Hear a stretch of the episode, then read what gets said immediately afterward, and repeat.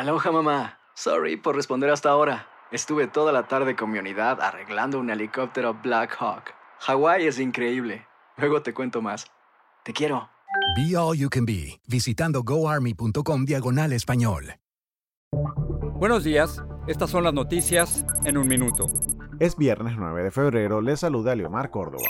El presidente Biden respondió desafiante al informe del fiscal especial que investigó su supuesto mal manejo de documentos clasificados y que lo retrata como un anciano con capacidades disminuidas.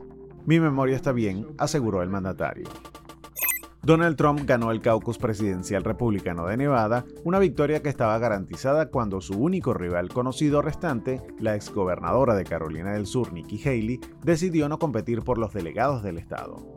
Los jueces de la Corte Suprema dejaron entrever con sus preguntas su inclinación a revertir la inhabilitación de Donald Trump en la boleta electoral de Colorado por la cláusula de insurrección y permitir que sea candidato a presidente. Un gran jurado ha acusado a siete personas relacionadas con el ataque del mes pasado contra dos agentes de policía en Times Square, Nueva York, cerca de un refugio de migrantes que fue grabado en video, según anunció el fiscal de distrito de Manhattan. Más información en nuestras redes sociales y univisionoticias.com.